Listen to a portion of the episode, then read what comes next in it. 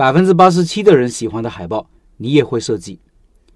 继续说上次的海报设计，先看投票结果，一共六百零三位老板参与了投票，选择海报二的老板有五百二十二位，占比百分之八十七。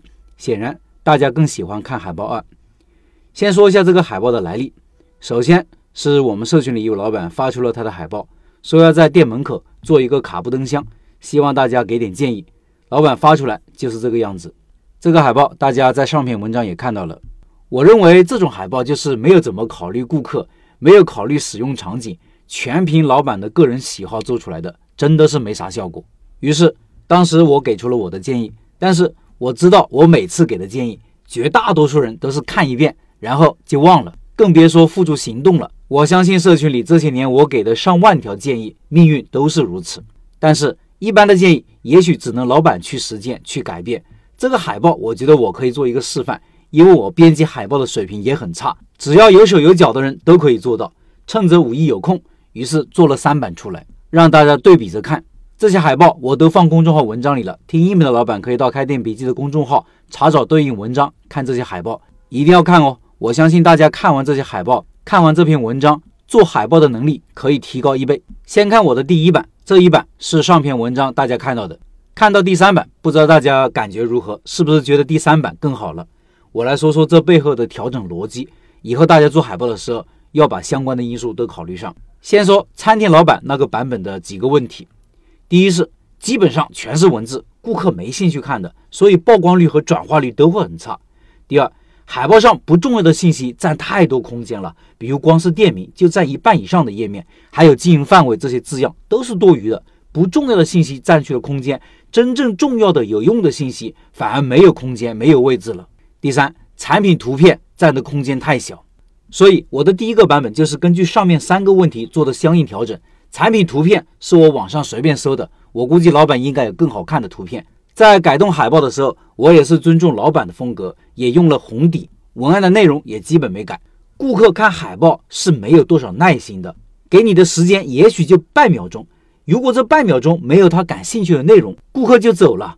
顾客希望看到什么？当然是这个店有什么，有没有我喜欢吃的东西，有没有不一样的东西。你的店名，顾客肯定不是最在乎的事情啊，产品和产品的样子才是。再看看我的第二版的改进，第一版的问题是没有重点，四个品类是并类的关系，让人感觉你这个店啥都有，但是没有很突出的东西，没有很自信的东西。针对这个问题，我把其中一个产品图片放大了两倍，放在左边，其他三个图片放在一列，放在右边。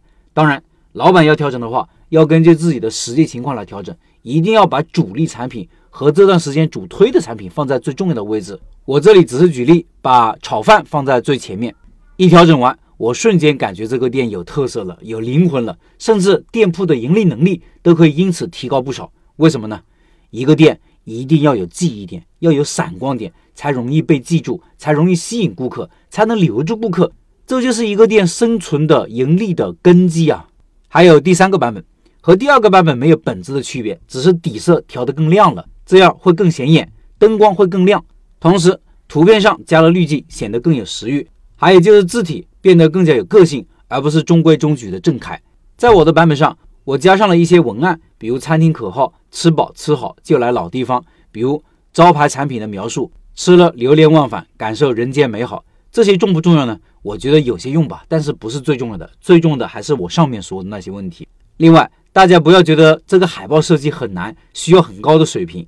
我编辑这个海报只用了二十分钟，就是用了最普通的编辑软件快设计。以前也给大家推荐过另外一个叫搞定设计，也一样好用。还有很多类似的软件都可以设计海报的核心不是软件，而是想法。你一定要知道你这个海报要达到什么目的，使用场景是啥。顾客想获得的信息是啥？这才是最重要的。看过这篇文章，老板不要发图片给我，叫我帮你设计海报哈。我不帮人设计海报，只是借这个案例把方法告诉大家。学东西要学方法，而不是获得答案。要三点水那个鱼，不是真正的鱼。